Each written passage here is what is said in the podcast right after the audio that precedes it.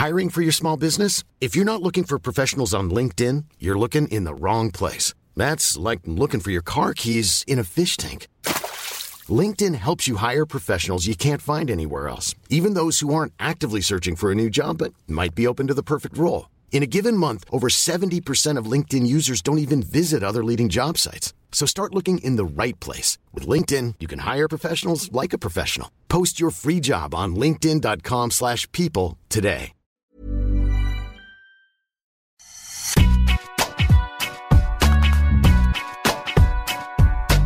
Salut à tous, bienvenue dans Deep Impact, votre podcast tennis sur Eurosport. Je suis Adrien Yo et pour cette nouvelle saison, Arnaud Di Pasquale est désormais entouré de Laurent Vergne et Bertrand Millard, journaliste à Eurosport. Salut à tous les trois. Salut Adrien. Cette semaine, on échange sur Novak Djokovic qui a donc fini par quitter l'Australie le week-end dernier. Quel avenir pour Djoko en 2022 Ce sera l'objet de la question qui fâche. Djokovic parti, l'Open d'Australie se cherche un nouveau favori, mais y en a-t-il vraiment un? On en parle dans le débat de la semaine. Enfin, du côté du tableau féminin, on évoquera Emma Raducanu, la jeune britannique vainqueur surprise à l'US Open l'été dernier. Est-on trop sévère avec elle? Plus l'œil de Deep, la stat de Je sais tes maths. Bref, le programme est chargé. Deep Impact, c'est parti. La question qui fâche pour commencer, quel avenir pour Djokovic en 2022 Sans vaccin, on est déjà presque assuré qu'il n'y aura pas d'Indian Wells pour euh, le Serbe du 10 au 20 mars, pas de Miami peut-être du 23 mars au 3 avril. Quid de Roland Garros? La question est posée. Messieurs, euh, à quoi va ressembler la saison de Novak Djokovic en 2022, Laurent? Ah bah, c'est le gros point d'interrogation euh, pour le Serbe et pour le circuit euh, ATP, je dirais, puisqu'il reste jusqu'ici numéro un mondial. L'Open d'Australie, donc, c'est terminé. Maintenant, on sait que ce que vise Novak Djokovic à ce stade de sa carrière, c'est essentiellement les grands chelems. Déjà l'année dernière, il avait beaucoup moins joué. Le problème pour lui, c'est que si les trois autres tournois du grand chelem avaient lieu maintenant, il pourrait participer probablement à aucun des trois. Roland Garros, on pensait que ce serait le plus euh, simple, entre guillemets, pour lui, mais avec l'entrée en vigueur du pass vaccinal, il ne pourrait pas jouer euh, à Roland Garros si le Roland Garros avait lieu demain. Wimbledon, ce serait très très compliqué puisqu'il devrait observer une quarantaine obligatoire de 10 jours euh, et encore avec d'autres contraintes. Et quant à l'US Open, c'est très simple. Si vous n'êtes pas citoyen américain ou résident permanent et que vous n'avez pas un statut un schéma vaccinal complet, vous ne pouvez pas rentrer sur le territoire américain. Donc, euh, l'US Open, c'est mort. Indian Wells, Miami, Cincinnati, c'est mort. Roland Garros, à ce stade, c'est mort. Wimbledon, c'est très très compliqué. Donc euh, Rome aussi, hein. Rome aussi apparemment a annoncé hier que euh, en l'état actuel des choses, ce serait pas possible. donc il reste pas grand chose à part Belgrade à la maison, euh, ça, ça va ça va pas faire lourd. Donc on en avait parlé déjà la semaine dernière. Les, les, convictions qui sont celles de Novak Djokovic lui posent aujourd'hui un problème quasiment insoluble dans le contexte sanitaire qui est celui qu'il est au niveau quasiment planétaire, hein, parce que là, on parle quand même de l'Australie, de l'Europe et des États-Unis. Donc, euh, sans vaccination ou sans assouplissement euh, du protocole dans les pays qu'on vient d'évoquer, il va être très, très compliqué hum, pour Novak Djokovic de simplement jouer au tennis en 2022. Alors, on n'est qu'encore qu'au mois de janvier. Roland Garros, c'est dans quatre mois. Euh, Wimbledon, dans cinq. L'US Open, dans sept. Donc, il a le temps encore. peut-être que dans trois mois, la situation sanitaire évolue tellement vite. Il y a, trois, quatre mois, on n'en était pas là où on en est aujourd'hui. Peut-être que dans trois, quatre mois, ça ira beaucoup mieux en Europe, aux États-Unis. Il faut le souhaiter. Et peut-être que le, système de passe vaccinal sera euh, supprimé. On reviendra peut-être à un passe sanitaire, ou auquel cas, même sans être vacciné, avec des tests et un système de bulles, peut-être qu'il pourra venir. Mais aujourd'hui, ce serait très très compliqué, voire impossible pour lui de, continuer sa carrière. Merci vous. Si on vous entend, finalement, il est acculé, le Serbe. Euh, est-ce qu'il va pas finir par se résoudre à se faire vacciner? Parce que c'est la seule solution si on entend euh, Laurent Arnaud? Ah, Au regard un petit peu de ce qu'on peut euh, lire et entendre à ce propos, à son égard, j'ai l'impression qu'il est, il est totalement hermétique, non Non pas à la vaccination hein, d'une manière générale, parce que si j'ai bien compris, j'ai lu, je crois que ces enfants sont vaccinés contre choses contre les vaccins d'enfants. Mais après, pour le reste, par rapport à la pandémie, bah, c'est ça. Si on est factuel, c'est soit il y a une régression de la pandémie et un assouplissement des, règles et il peut jouer, soit il peut pas jouer en fait euh, dans l'état actuel des choses. Et dans ce cas, il faut qu'il fasse un trait sur, euh, sur, sur cette saison. Soit en effet, c'est ce que c'est ce que c'est ce que tu dis, Adrien. Bah, il faut qu'il se fasse vacciner. Donc il y a, y, y a, un choix cornélien là derrière tout ça. C'est pas simple. Euh, on peut pas se mettre à sa place. Moi, j'ai aucune idée honnêtement de de, de, de, sa volonté profonde. Est-ce qu'il il accepterait de se faire vacciner pour aller chercher euh, les records et tout, ou soit il se permet d'attendre en se disant la pandémie va de toute façon euh, évoluer dans la bonne direction et euh, on pourra tous rejouer euh, sans avoir ce passe vaccinal, sans devoir en tout cas passer par cette case. Mais en fait, on ne peut pas répondre à sa place. Et de toute façon, lui est très discret aussi à ce propos. Moi, je, il n'en parle pas. Donc, difficile, hein, franchement, de, de, se projeter. Non, mais ce qui est sûr, c'est qu'il doit renoncer soit à sa saison, quasiment toute sa saison, soit à ses convictions sur la vaccination. Il est face à ce choix. Il n'y a, a, pas 15 000 solutions pour lui aujourd'hui. En fait, il y a, il y a certains pays quand même où il y a besoin, euh, le fait qu'il ait été contaminé au Covid, ça lui octroie euh, de fait un passe vaccinal dans certains pays. Par exemple, en France, il aurait le droit de se déplacer en ayant été contaminé. Quand on a été contaminé, on n'a pas besoin de faire une dose. Si je ne me trompe pas. A priori, euh, non. c'est ce qui a été annoncé par, le gouvernement il y a 2-3 jours. il ne pourrait pas jouer dans l'état actuel à Roland Garros. Non. Donc, moi, j'ai hâte de l'entendre, en fait, Novak Djokovic. On, là, on parle pour lui, on, spécule, mais on ne l'a pas entendu. la première chose que je voudrais lui demander, je crois que j'en ai déjà parlé la semaine dernière, c'est au soir du 15 décembre, qu'est-ce qu'il avait dans la tête? Qu'est-ce qu'il pensait? Qu'est-ce qu'il pensait faire? Est-ce qu'il pensait rester tranquillement en famille pour les fêtes de Noël et faire une croix sur l'Open d'Australie? Ou est-ce que déjà, il avait quand même en tête une idée de demander peut-être une exemption? Parce que le 15 décembre, il n'a pas eu le Covid encore. mais l'Australie, c'est fini, Bertrand. L'Australie, d'accord, c'est fini. Mais peut-être que c'est fini. Mais on a besoin de savoir ce qu'il a dans la tête. C'est-à-dire qu'à ce moment-là, lui, il pense quand même qu'il va peut-être le jouer. Dès qu'il a une exemption, il va le jouer. Et ça n'a pas l'air de. là, là, ça a valeur, là, ça a valeur d'exemple. Là, là, justement, ça a valeur d'exemple. Il sait très bien que maintenant, des passe droits, il n'y en aura pas. Au contraire. Il n'y en aura pas. Donc, justement, on a hâte de l'entendre. Qu'est-ce qu'il va faire? Qu'est-ce quelle, va être la suite de sa saison? Donc, il va devoir prendre une décision. Les premiers euh, Masters 1000, a priori, donc c'est mort. Bon, après, je peux pas forcément en priorité, effectivement. S'il peut jouer que Wimbledon, bah, il jouera peut-être que Wimbledon. Il jouera peut-être un tournoi sur gazon à le Queens et puis, euh, et puis euh, Wimbledon. Enfin, on sait bien que ce que veut Djokovic, c'est les, les, Masters 1000, c'est les grands chelems. Le reste, non, non, c'est les grands chelems. Le Masters 1000, ça va. Il a déjà le record. Bon, pour l'instant, je pense pas que ce soit sa priorité. Sa priorité, c'est d'avoir un 21e grand chelem. Il les joue pour s'entretenir. Et, et, bah, non, mais pourquoi pas Mais il peut, il peut, franchement, vu le niveau sur gazon qu'on a vu, par exemple, euh, cette année, euh, enfin l'année dernière, en 2021, il peut gagner Wimbledon en faisant peu, de tournois avant, à mon avis. Hein. Donc, euh, c'est quasiment là où il a le plus de marge, le, gazon. Mais là, on est d'accord, il y avait une fenêtre de tir sur l'Australie. Il y avait une fenêtre sans vaccination. Oui, mais il pouvait potentiellement une exemption. Là, pour la suite, c'est fini. Parce que, les, États-Unis, c'est mort. La France, c'est mort. Donc là, on est d'accord, il n'a pas d'autre choix que de se faire vacciner. Sinon, comme, dirait comme disait Laurent, il ne jouera que très très peu de tournois et des tournois mineurs. Exactement, mais justement, c'est pour ça que j'aimerais savoir quel était son état d'esprit. Est-ce que déjà il s'était mis ça en tête avant même le début de saison, de se dire bah, je ne pourrais pas jouer cette saison? Parce que, encore une fois, euh, s'il n'est pas euh, contaminé au Covid le, 16 décembre, il ne peut même pas avoir une exemption médicale. Donc il est sûr de ne pas jouer en Australie à ce moment-là. Il n'y a pas tout le feuilleton euh, euh tragique-comique qu'on a eu pendant, pendant l'avant-tournoi.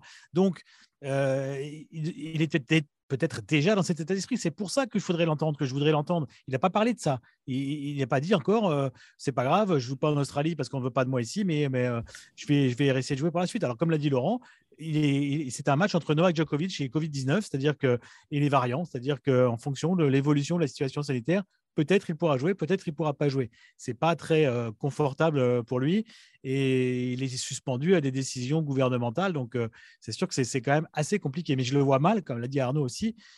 Je vois mal maintenant de dire bon, finalement, à cause de ça, je vais me faire vacciner, je mets mes convictions de côté parce que quand on connaît un peu le bonhomme, et ses convictions, il y a eu certains papiers qui sont sortis par rapport à ça, ça va quand même assez loin. Donc, je, pense vraiment que c'est très profond ancré en lui, hein, ces, croyances. Donc, euh, pas sûr vraiment qu'il change uniquement pour pouvoir jouer.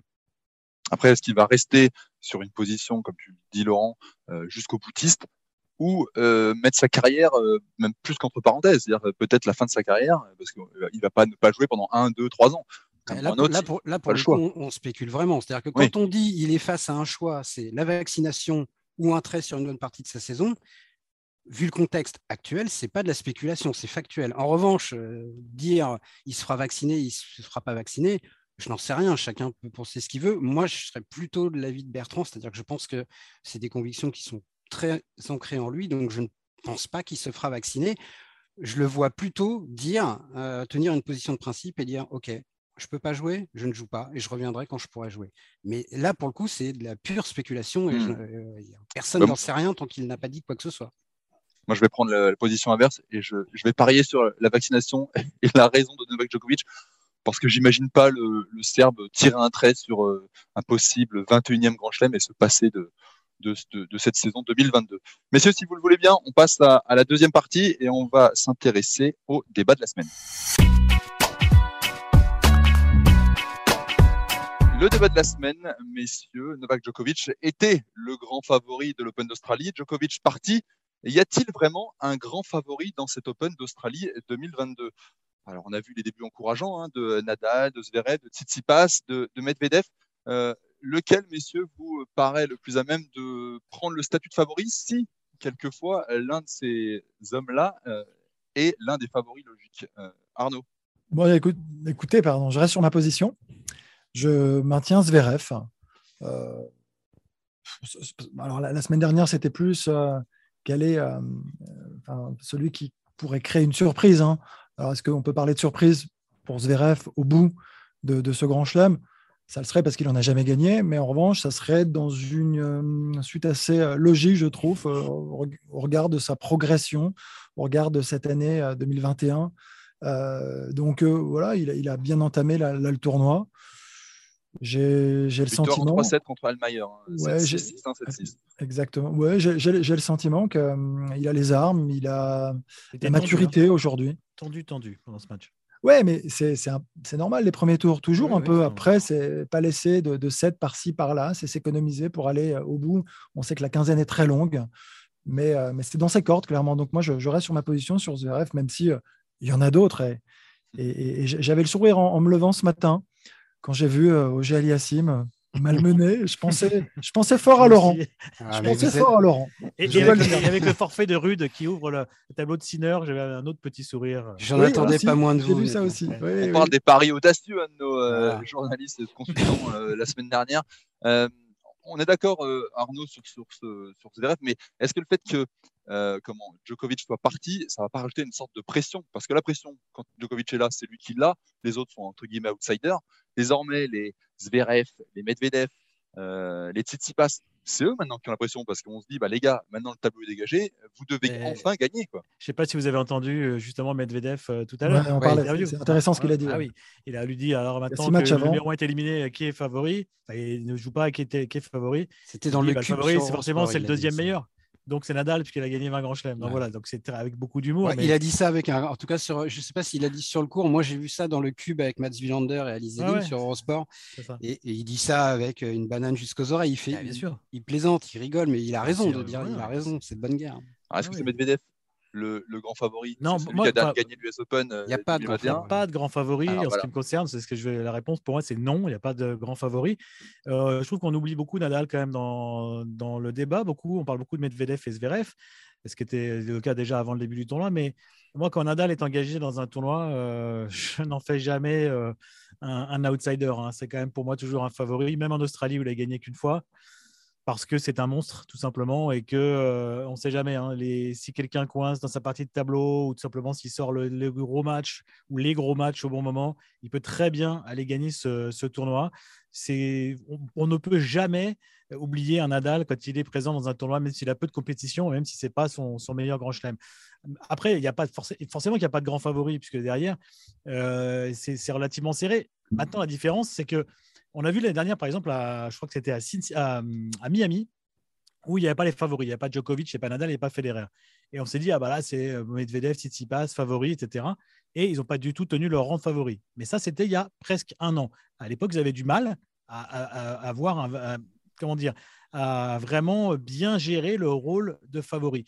Là, Medvedev, depuis, il a gagné l'US Open. Et je pense que le fait d'avoir gagné l'US Open, effectivement, va lui permettre de mieux gérer maintenant ce statut de joueur très important, d'être de, d'être dans les deux, trois favoris du, du tournoi. Néanmoins, Zverev n'est pas loin. Il l'a battu en finale du Masters en faisant euh, une fin de tournoi exceptionnelle. Bon, là, il n'est pas encore à ce niveau-là, mais c'est normal, on est en tout début de saison. Et puis Nadal est en embuscade. Donc, pour moi, ce sont ces trois-là, évidemment, qui sont à eux trois les immenses favoris. Mais j'ai du mal à en dégager un. Medvedev, pour moi, contrairement à Arnaud, je veux dire Medvedev un petit peu au-dessus des autres. Ouais, moi je, pense aussi parce que voilà, quand tu dis qu'il n'y a pas de grand favori, si on doit sortir un petit favori, alors si, si on va prendre cet adjectif, non, je mets Medvedev. Ah, sur le papier, sur le ah. papier, je mets Medvedev. Bah, moi, je mets Medvedev aussi sur le papier, mais il n'a pas un tableau facile en plus. Hein. Euh, il a un enchaînement là qui va être euh, pas simple du tout. Déjà, le prochain match, si c'est la même ambiance qu'aujourd'hui contre Kyrgios, euh, avec des gens un peu alcoolisés et tout, et une grosse ambiance pro-australienne. Attention, tu le dis à chaque émission sur le oui, C'est vrai ça. Bah, c'est ce qu'on a vu aujourd'hui, excusez-moi, mais je crois que. Ça sent la nostalgie d'être sur place. Ouais, mais surtout, je trouve que le public euh, change un petit peu au fil des années. Hein. C'est beaucoup plus chaud que ça ne l'a été, surtout beaucoup moins fair-play que ça ne l'a été pendant des années. On euh, parlera à Arthur Hinderknecht notamment, qui a été hué après sa victoire contre euh, Popier. Et à Ian Brody aussi, qui a été hué dès son entrée sur le cours contre Kyrgios. C'est encore mmh. mieux. Laurent? Euh, tu vois, toi, tu es comme euh, sur le même euh, ligne que Bertrand, il n'y a pas de grand favori. Oui, pour passe, on peut en parler un peu ou comment On peut en parler, mais pas du tout dans les, dans les trois pour, pour répondre à la question, il n'y a pas de grand favori au sens où on entend ce terme pour Novak Djokovic, en tout cas. tous les derniers grands chelems, depuis, on va dire, quasiment depuis 2018, hors Roland Garros, euh, où quand il arrive à Roland, il est co-favori du tournoi avec Nadal. Et même l'année dernière, Nadal était légitimement un peu plus favori que lui, vu la raclée qu'il lui avait mis en finale six mois plus tôt. Mais euh, l'US Open, Wimbledon, l'Open d'Australie, il y avait vraiment Djokovic et le reste du monde. Là, c'est évidemment pas le cas. Après, je suis d'accord, il y a trois joueurs qui se détachent pour des raisons différentes. Nadal pour ce qu'il représente et puis aussi pour ce qu'il a montré quand même dans son tournoi de ah reprise. Euh, Medvedev parce qu'il a gagné le dernier tournoi du Grand Chelem et parce que sur dur, c'est un monstre. Euh, il était finaliste l'année dernière aussi. Les, 4-5 euh, derniers tournois du Grand Chelem sur dur, Australie-US Open, il fait un titre, deux finales, euh, une demi à l'US en 2020, alors qu'il joue pas très très très bien. Donc c'est vraiment sur dur, en tout cas extérieur, pour moi, il est quasiment au niveau de Djokovic. Et puis il y a Zverev parce qu'il est vraiment, on l'a dit et redit, en pleine ascension depuis son titre olympique. Parce que je pense aussi que sa victoire au Masters va lui faire beaucoup plus de bien que la première il y a quelques années quand il avait 20 ans, parce que là, il a battu Medvedev, il a battu Djokovic, et la façon dont il a battu Medvedev, j'ai vraiment eu l'impression à Turin que tactiquement, il avait trouvé les réponses qu'il cherchait depuis deux ans contre lui. Donc pour moi, ces trois joueurs-là, euh, il n'est pas impossible qu'ils aillent au bout. Après, je mettrais Nadal, moi, un tout petit peu en dessous, pour une raison simple, c'est que il y a quand même une interrogation autour de son physique. Euh, il n'a pas joué pendant six mois. Il ne faut pas oublier qu'en Australie, en Australie, les joueurs qui l'ont battu depuis euh, son titre euh, en 2009, ils sont quasiment tous absents. Hein. Djokovic, Federer, Vavrinka. et ou alors il s'est battu, il a été battu par son propre corps, que ce soit contre Silic, contre Ferrer. Voilà, donc c'est le danger, il est là pour lui. Et puis après, est-ce qu'il peut tenir, ce que son corps peut tenir, encaisser une quinzaine sur dur en 3-7 gagnants, aujourd'hui, c'est à mon avis une, question, personne n'a la réponse, pas même lui. Mais il y a ces trois-là et tous les autres sont derrière. Tous les autres sont des outsiders. Ça peut être Tsitsipas, ça peut être Sinner, ça peut être Ogé Yassim, ça peut être quelqu'un d'autre, mais ils, sont en dessous de ces trois-là sur le papier. Mais justement, pour euh, rebondir une seconde sur Tsitsipas, parce que tu as une bonne question, je pense, Adrien, d'évoquer euh, le grec. Euh, pourquoi on ne le met pas au même niveau alors que peut-être au moment de Roland Garros, jusqu'à Roland Garros l'année dernière, on l'aurait mis au même niveau? Bon, on a tous vu sa deuxième partie de, saison. D'abord, il a beaucoup joué, il a terminé exténué.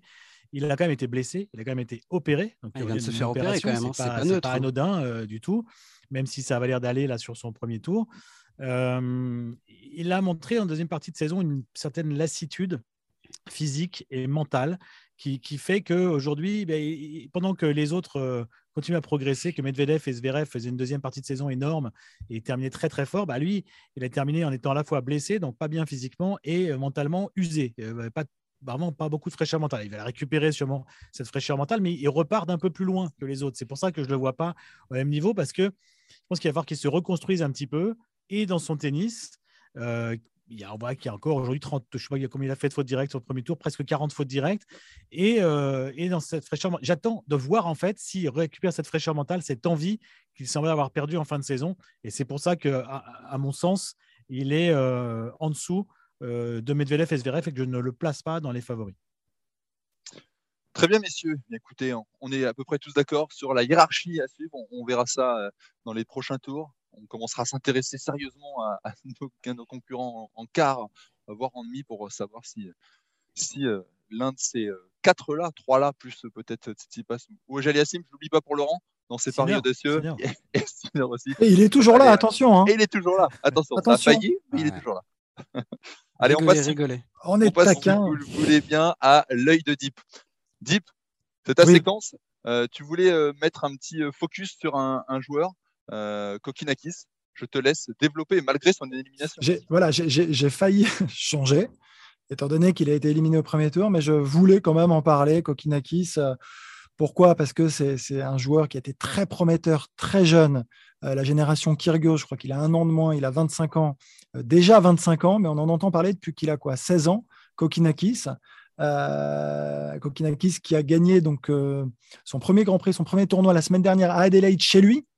Je trouve que c'est plutôt aussi une belle histoire, histoire de la persévérance d'un joueur qui, a été écarté des cours à, tant de reprises, qui s'est flingué l'épaule, euh, qui a été opéré donc euh, assez jeune et qui se bat hein, contre les blessures, ah qui, ne peut pas jouer une saison complète. Et c'est terrible parce qu'il est pétri de qualité, il a un potentiel énorme.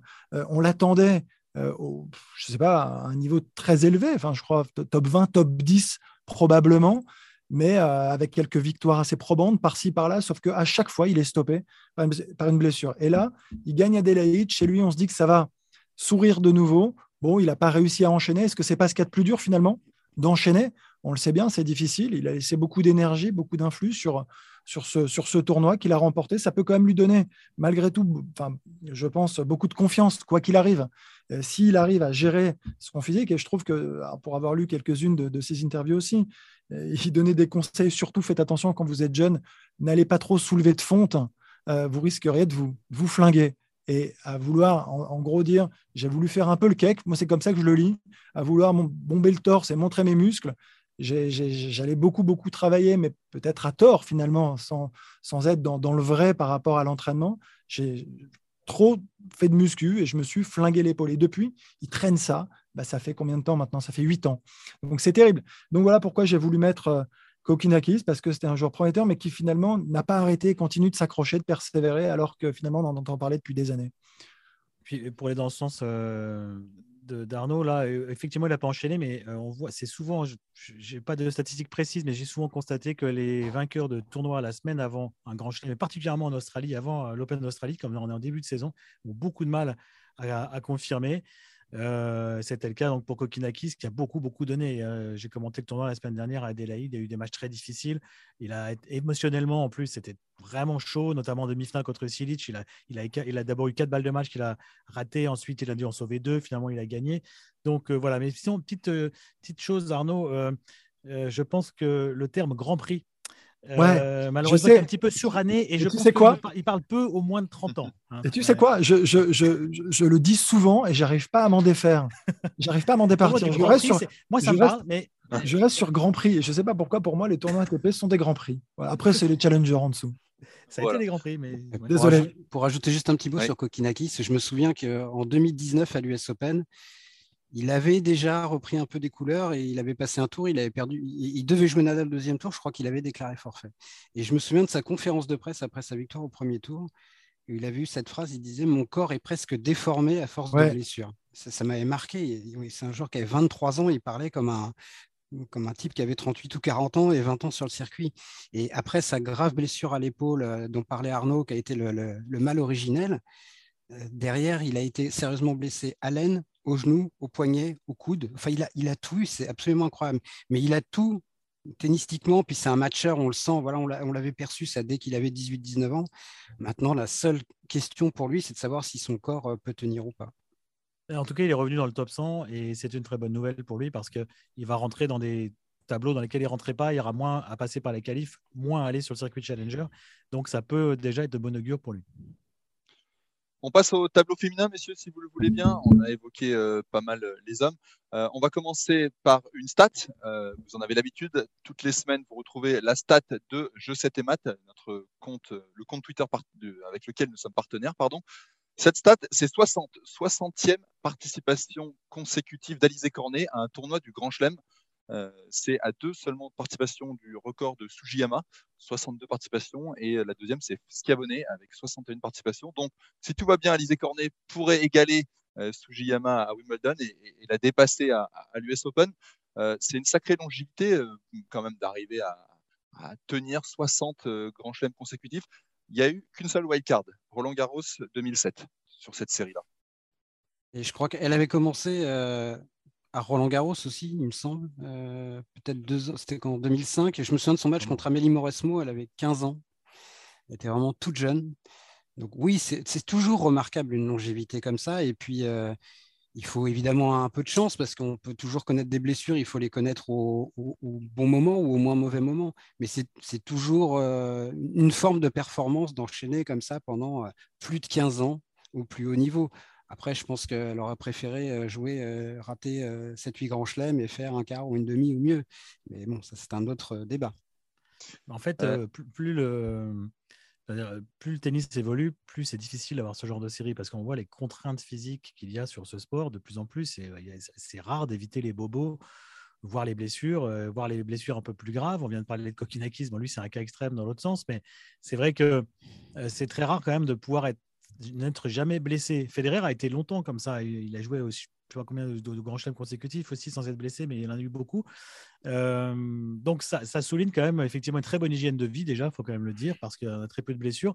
Les joueurs, les joueuses pardon, qui sont devant, Sugiyama, Sugiyama et il y en a une qui a gagné un grand chelem euh, quand même. Sugiyama, c'était une très bonne joueuse qui était euh, régulière, huitième, quart de grand chelem, mais qui n'a pas gagné de, très grands titres. Mais c'était certainement des joueuses extrêmement professionnelles. On le sait, ça se sent d'ailleurs les deux, et Alizé aussi. Donc chapeau, énorme coup de chapeau, parce que jouer 60 grands chelems consécutifs, c'est le signe forcément d'une très grande hygiène de vie et euh, d'un très grand professionnalisme pour éviter tout le temps les, blessures. Un peu de réussite, comme l'a dit Laurent, mais un, coup de chapeau. Et si elle passe record, c'est pas mal comme record quand même. Je trouve que c'est plutôt sympa d'avoir euh, le record de longévité, du plus grand nombre de grands chelems consécutifs euh, joués. Alizé Cornet qui a battu Tomova au premier tour, 6-3, 6-3, et qui va, affronter Garbine Muguruza. Donc là, on a un, vrai, un vrai test pour elle le deuxième tour. Ça sera plus compliqué, mais souhaitons-lui d'aller le, plus loin possible. Euh, pour finir sur cette stat-là, dans les séries en cours, il y a deux autres Françaises qui sont sur des séries euh, intéressantes. Christina Mladenovic, 39e participation consécutive à un Grand Chelem, et Caroline Garcia, 36e participation consécutive. Euh, pour terminer, messieurs, dernier sujet sur Emma Raducanu. Emma Raducanu, vainqueur de l'US Open 2021 qui s'est qualifié pour le deuxième tour en battant euh, Sloane Stevens 6-0, 2-6, 6-1. on l'a vu célébrer comme si elle avait remporté une énorme victoire. On sait d'où elle vient. C'était difficile ce début de saison pour euh, Emma Raducanu. Est-on trop sévère avec elle, messieurs? Arnaud? Euh, oui, oui, oui, on est toujours trop sévère avec les jeunes qui explosent très rapidement comme ça. Alors, ce qui s'est passé est assez exceptionnelle. Hein. Sa victoire à l'US Open, elle gagne, euh, elle passe les qualifications, elle remporte le tournoi, elle perd pas une manche. Ça sort de nulle part. Enfin, franchement, c'est complètement historique. Et donc derrière, euh, tout ce que ça peut engendrer, je pense, comme euh, pression médiatique, mais pas que, l'environnement global, tout change, tout évolue, l'exposition, c'est très dur. Donc, ouais, il faut redescendre, il faut digérer. ça peut prendre du temps et surtout l'attente elle est énorme. Donc, euh, quand elle revient sur le terrain, euh, elle, doit avoir le sentiment qu'on attend à la victoire à chaque fois maintenant en Grand Chelem.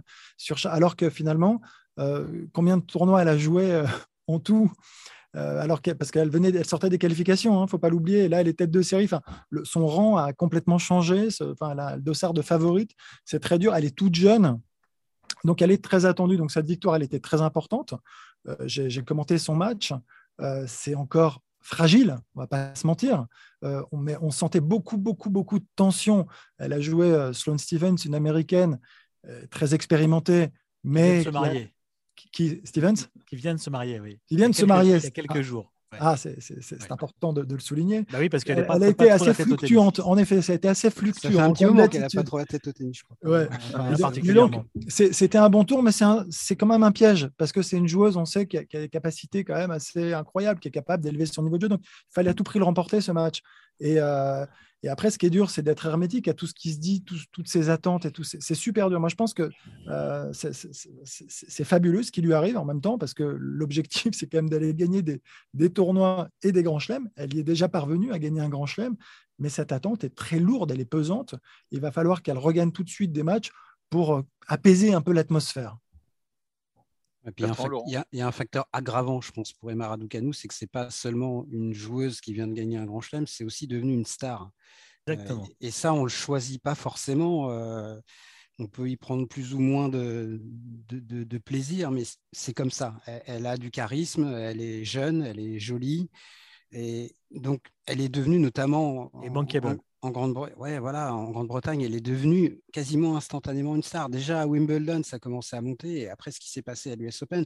Donc, au-delà, en plus de tout ce qu'Arnaud a dit, des attentes euh, purement sportives, il y a cette forme de poids-là qui vient se rajouter. Et quand on est très jeune comme ça, c'est très difficile. Lisez l'autobiographie de Boris Becker, il vous expliquera ce que c'est que de devenir. Alors, Becker, c'était encore plus exponentiel. Hein, mais ce que c'est que de devenir une gigantesque star hein, comme ça à 17-18 ans et que tout vous échappe parce que vous, ne vous, bah, vous contrôlez plus ce que vous êtes et c'est très très très difficile. Et parfois on le vit très bien pendant six mois, un an, deux ans, trois ans, et puis après, Mais là, que tout Laurent, je pense quand même que le rôle de l'environnement, Bien sûr. Il est capital, en fait. c'est à ce moment-là, c'est maintenant que ça se joue. C'est-à-dire que soit tu te perds, tu t'égares complètement parce que tout le monde est pris justement happé par cette vague de folie et on s'éloigne un peu des objectifs sans, sans en être conscient, hein, évidemment, parce que c'est toujours très inconscient. Soit justement, il y a des personnes qui font bloc, qui font barrage, et il y a des choses qu'il ne va pas falloir faire. Mais sur le terme star, moi, je, l'entends et c'est exactement ça. Mais elle ne pourra pas tout faire, c'est qu'elle ne pourra pas répondre à tout. Il ne faudra pas qu'elle le fasse, sinon, elle risque de s'égarer. C'est pour ça que c'est intéressant ce que tu viens de dire, parce que euh, ce qui va compter, c'est elle. Qu'est-ce qu'elle veut faire? Qu'est-ce qu'elle veut être dans la vie? Est-ce qu'elle veut être une championne de tennis? Qu'elle veut être une star On l'a vu après euh, les sollicitations qu'elle a eues après sa victoire à l'US Open. C'était la Fashion Week la semaine d'après à New York. Elle y était. Elle était quasiment des égéries euh, de certaines soirées. Elle avait des robes de très grandes marques, de très grand luxe. On l'a vu partout. Il ne euh, faut pas oublier qu'elle représente plusieurs marchés. Grande-Bretagne, certes, c'est déjà un Royaume-Uni, c'est énorme la Roumanie, bon, c'est un peu moins, mais elle représente la Chine aussi, elle est moitié chinoise. Donc, elle, représente le marché chinois qui est gigantesque. Elle, a fait des interventions là-bas euh, en chinois, elle, parle mandarin, donc euh, elle peut être très vite également une star en Chine. Elle a été invitée à des émissions de télé, des shows télévisés très importants aux États-Unis. Donc, elle sait forcément dans la foulée, elle a été happée par ce monde euh, médiatique et par ce monde de, la starisation. Maintenant, elle s'est posée, elle a pris un coach, Torben Belz, l'allemand, qui était le coach d'Angélique Kerber lors de ses premiers titres du Grand Chelem donc un coach expérimenté qui a gagné déjà un grand chelem, c'est à elle de savoir.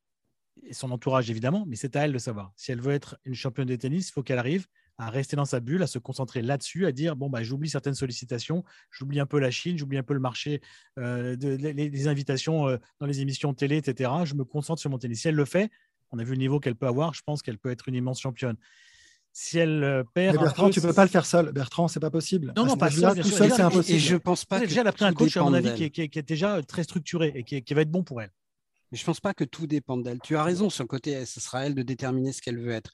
Mais euh, qu'elle ait profité de la Fashion Week, de plusieurs sollicitations, c'est une à chose. 18 ans, tu subis. Et je pense, je pense d'ailleurs que dans la question qu'Adrien pose, est-on trop sévère avec elle ça, ça entre en ligne de compte parce que c'est une star et que on aime bien se payer en plus de la joueuse qui vient de gagner un grand chelem et sur le côté euh, ce sera un one shot, elle fera jamais rien après. En plus, on a envie de se payer un peu de critiquer euh, la fille qui, on va dire, aux yeux de certains, euh, se prend maintenant pour une star en plus. Mmh. Mais au-delà de ce qu'elle voudra faire elle, euh, tu, ne maîtrises pas tout. Je veux dire, euh, quand tu as 18, 19 ans, Becker, il était une star malgré lui. Hein. Becker, il ne demandait rien, il n'avait pas envie de tout ça. Mais ça lui échappait. Donc, ce sera forcément difficile. Maintenant, c'est aussi un problème de riche. Elle, a accompli à 18 ans ce que des centaines de joueurs et de joueuses rêvent d'accomplir dans une vie. Mais oui, ça crée des attentes, voire des obligations, euh, peut-être vis-à-vis d'elle-même d'ailleurs. Mais c'est très difficile à gérer quand on a un stage-là. Arnaud, tu as été DTN, tu as, eu quand même beaucoup, beaucoup de jeunes joueurs euh, défiler, tu l'étais toi-même. Donc, tu parles de l'entourage. C'est qui l'entourage du coup maintenant? Parce que les parents, parce qu'elle a pris donc on dit le coach, il est bon, il est structuré, c'est un coach euh, expérimenté. C'est quoi là? Moi, Je pense aux parents aussi, évidemment, énormément. C'est-à-dire qu'ils ont une influence très forte en général sur la carrière des joueuses et des joueurs de plus en plus, j'ai l'impression, et peut-être encore plus dans le tennis féminin, souvent. Donc euh, oui, les parents en un, et après euh, le rôle de l'agent, certainement, qui les agents sont très très proches des joueuses et des joueurs, parfois trop. Euh, et, ensuite, c'est ce qui va conditionner la suite. ce sont les parents et les agents qui vont choisir ensuite les staffs. Et donc, quand tu dis l'entraîneur, il est très bien, c'est déjà une très bonne chose. Mais c'est justement les, parents, je pense, il suffit que ça se passe pas très bien pour que les parents puissent dire pop, pop, pop, là, c'est terminé. Et c'est pas encore, euh, pas encore, ce sont pas encore les athlètes à cet âge-là qui décident. Ça, c'est très rare. C'est très rare. On prend l'exemple, Arnaud. Elle vient de gagner l'US Open. On lui propose, je ne sais pas qui lui a proposé, son agent forcément lui dit la semaine prochaine, il y a une grande mm. soirée pour la Fashion Week. Tu vas porter une robe, euh, je ne sais plus quelle marque, on ne va pas citer de marque, une grande marque de, luxe. Euh, et tu vas faire ci, tu vas faire ça. Et tu vas aller dans une émission, dans un show télévisé euh, connu américain. c'est lui qui décide ça et elle n'a pas son mot à dire? Bien sûr qu'elle a son mot à dire. Les parents aussi, mais tu à peux 18 ans, on dit euh, forcément oui. Si on te propose plein d'argent pour, pour, pour, faire des, des choses. Euh, c'est ce, que, ce que je dis. Donc, euh, c'est difficile. Donc, c'est difficile parfois de, de, faire bloc, justement, de, de, de, faire barrage à certaines sollicitations, alors que peut-être qu'il le faudrait. Je ne dis pas qu'il le faut. Tout dépend. C'est une question d'équilibre. On ne sait pas. On n'est pas dans, dans sa programmation. Moi, je ne suis pas en train de dire il y a certains moments où tu peux faire plein de choses. Et il y en a d'autres où tu ne dois pas faire des choses. C'est tout. Tu dois rester focus dans ton objectif. C'est tout. Je pense que c'est une question d'équilibre. Merci, messieurs. Euh, ce Deep Impact très complet. Si vous avez encore envie, et je vous encourage à lire, à voir du tennis, allez sur eurosport.fr. Il y a les comptes rendus, il y a des analyses, euh, il y a également les, temps forts en vidéo de, toute la journée. Il y a également un très long entretien de, Gilles Sarvara par euh, Bertrand Millard. Je vous le conseille vivement. voilà, n'hésitez pas à nous noter sur ce podcast et à nous laisser un commentaire. Abonnez-vous aussi, comme ça vous recevrez les prochains épisodes directement sur votre smartphone. On se, retrouve la, semaine prochaine, messieurs, pour la suite de l'Open d'Australie. D'ici là, comme je disais, suivez l'actu sur Eurosport. Et si vous avez le temps, allez taper la balle. Allez, ciao. À la semaine prochaine. ciao. ciao.